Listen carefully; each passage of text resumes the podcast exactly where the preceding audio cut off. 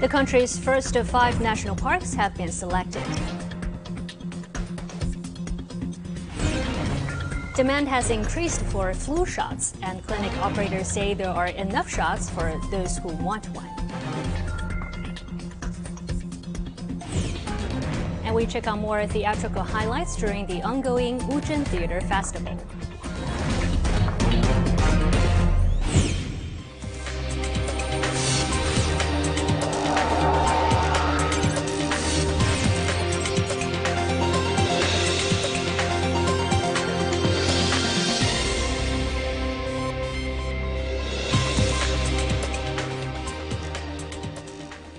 Good evening, welcome to this weekend edition of Shanghai Live. I'm Wang Ying. Now, top story of the night. The country's first five national parks have been selected, according to officials from the National Forestry and Grassland Administration and Research Institute for National Parks. Song Wenjing has more. The five national parks are Three River Source National Park, Giant Panda National Park, Northeast China Tiger and Leopard National Park, Hainan Tropical Forest National Park, and Wuyishan National Park.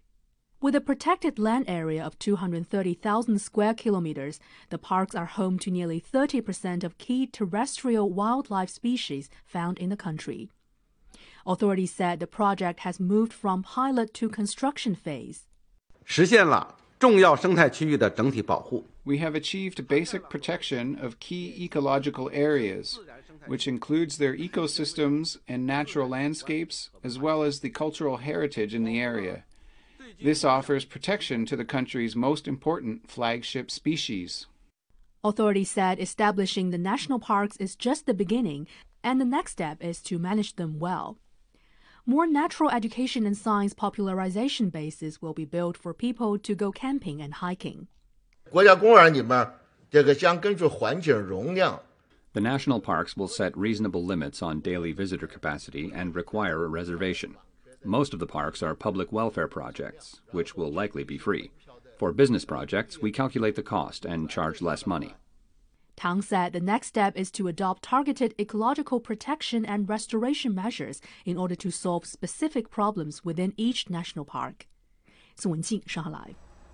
Demand has increased for flu shots, which doctors say significantly reduce the risk of infection and serious complications.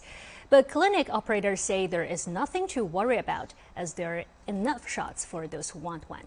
Song Wenjing once again. At the Health Service Center in Yuan Subdistrict in Huangpu District, Mr. Zheng took his five year old grandson to get a flu shot after the weather turned cooler. I asked for leave today just to get a flu vaccine since the temperature cooled down.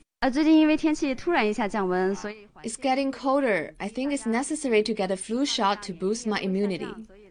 Doctors said the influenza virus spreads fast via droplets and human contact. Flu symptoms include fever, pain, fatigue, and respiratory tract infection, and noted that the flu is very different to a common cold. If you show symptoms all over the body like fatigue, muscle soreness, and bad appetite, it is more likely to be influenza. People aged 60 and above, children between 6 months and 12 years old, and people with chronic diseases are good candidates for a flu shot. Dr. Xie said the best treatment time is 48 hours. People with the flu should go to hospital for treatment as soon as possible. According to the World Health Organization, about 5 to 10% of adults and 20 to 30% of children are infected with seasonal flu every year. Song Wenjing, Shanghai Live. Now, more than 4,700 people attended an oath taking ceremony this week ahead of being volunteers during the China International Import Expo next month. Some of them were at the National Exhibition and Convention Center in Shanghai, while others watched online. Zhang Hong tells us more. 4,746 CIIE volunteers from 40 universities in Shanghai will begin their official CIIE duties in 15 days. 81% of them are under the age of 21. 30% of them have also worked as pandemic control volunteers. Chen Yang, a freshman at Tongji University, worked as a volunteer to help with pandemic control efforts in Hubei and Xinjiang. I also submitted my application letter to join the CPC while signing up as a CIIE volunteer. I want to be strict on myself and do things carefully. 10% of the volunteers worked at previous CIIEs. I'm a senior student and I have been assigned different tasks each year. This year, 1,000 volunteers will record short videos during the CIIE. I want to record the event and interview my peers so as to tell the CIIE story from my perspective. I hope my videos can help attract more students to be volunteers. We also assigned volunteers for pandemic control, reminding people to follow the coronavirus protocols. The CIIE runs from November 5th to 10th at the National Exhibition and Convention Center.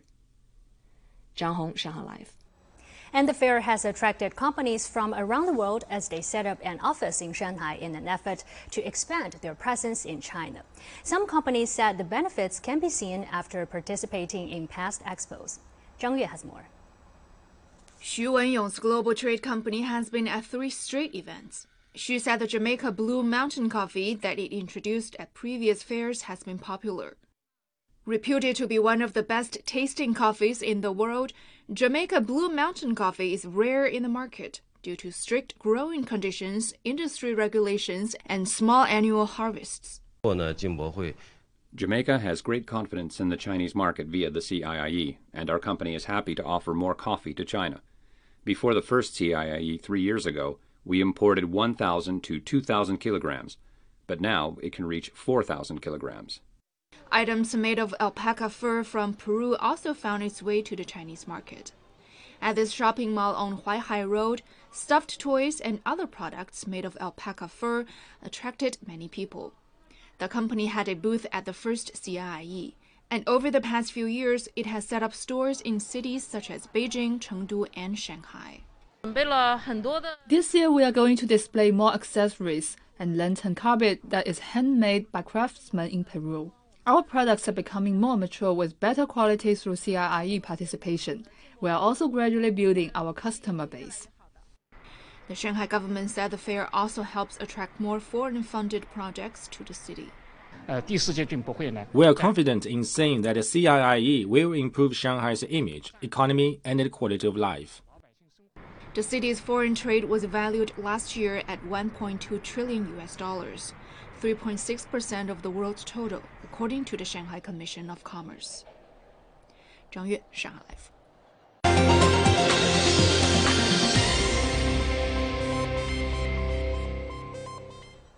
For theater lovers, the theater feast at Wuzhen Theater Festival would probably give you a decidophobia, as all of Wuzhen is a huge stage for all kinds of theater troupes to show their talents. The Old Town Carnival there is unmissable as the bright and lively mood of the performers will cheer up everyone that follows their steps. Just follow Stephen and me to check out more theatrical highlights in Wuzhen.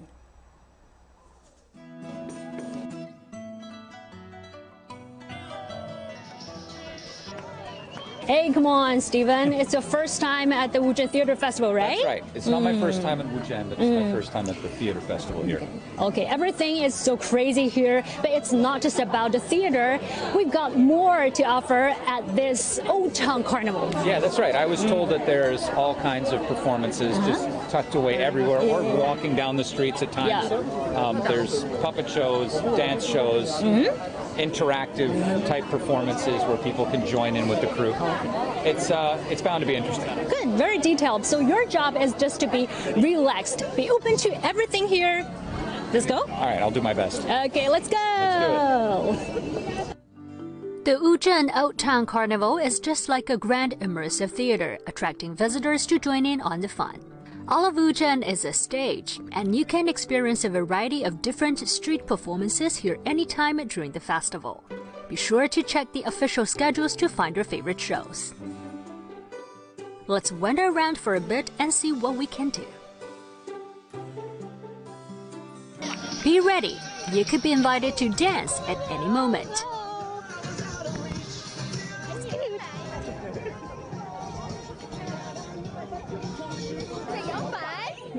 I had to drag Steven into dancing by force. Don't be shy, just dance like nobody is watching. And all of a sudden, you can jump into a large no, crowd. It's too far away.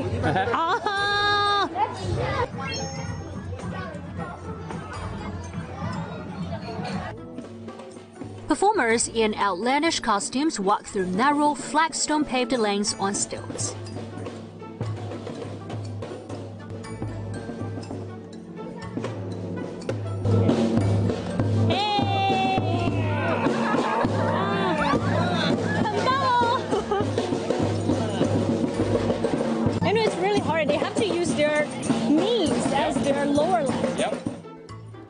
Everybody is invited to roam the alleys of this 1,300 year old town, and they can feel a huge sense of contrast between the environment and performances. Physical plays are very popular at the carnival. Without any spoken words, artists are working on more possibilities to express their emotions and ideas to the public.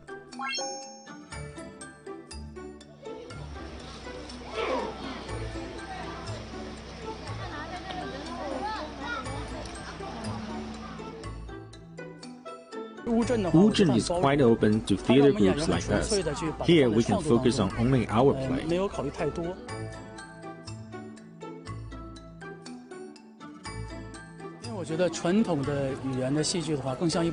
For me, a traditional play is pretty much like a movie, as it tells a story to an audience in a direct way. Physical theater is like a novel, leaving blank spaces for audience. When the space meets the audience's own experiences, they might feel touched. We want to tell our story in a straightforward way. Each performance mask represents each one's personality. The role I play is a gentleman who is the leader of the team in your play. Switch off your cell phones, relax, and lose yourself. Don't try to look for an answer or an ending to the performance. What really matters is being open and leaving some time for it to sink in.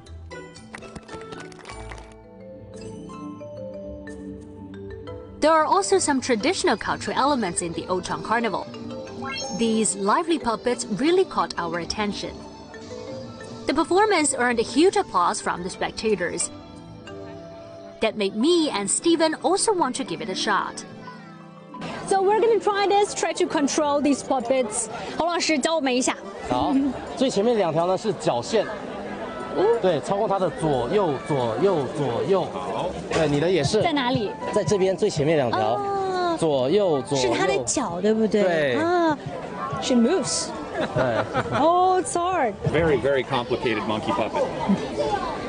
It's probably got two dozen strings hanging off it in this puppet and make it look lifelike. It's quite something.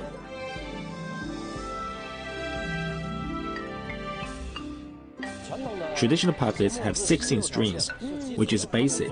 With 16 strings, we can execute basic movements on the stage, like doing large and subtle gestures. But our puppets have more strings. They can do more variations of movements. This puppet head is a traditional one, with eyes and mouth fixed on the face. But this puppet head has an animated head, with moving eyes and mouth.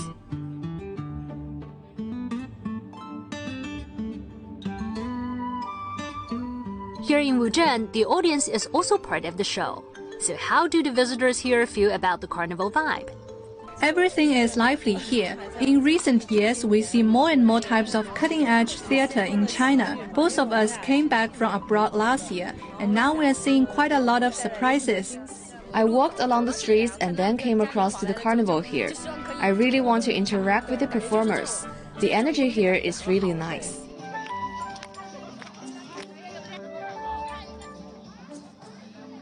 Hey, Stephen. Hey. As a surprise, mm-hmm. I DIYed one postcard of us dancing oh. for you. Yeah, great. My fondest memory of being here. Yeah. What's this squiggly line here on the side? That's my voice, That's, voice message. So if they scan that QR, they can hear that voice message. Definitely. I'll put a, a short little message. There you go. Let me see. Good times in Wuzhen. With that, we come to the end of this weekend edition of Shanghai Live. Thank you for watching and good night.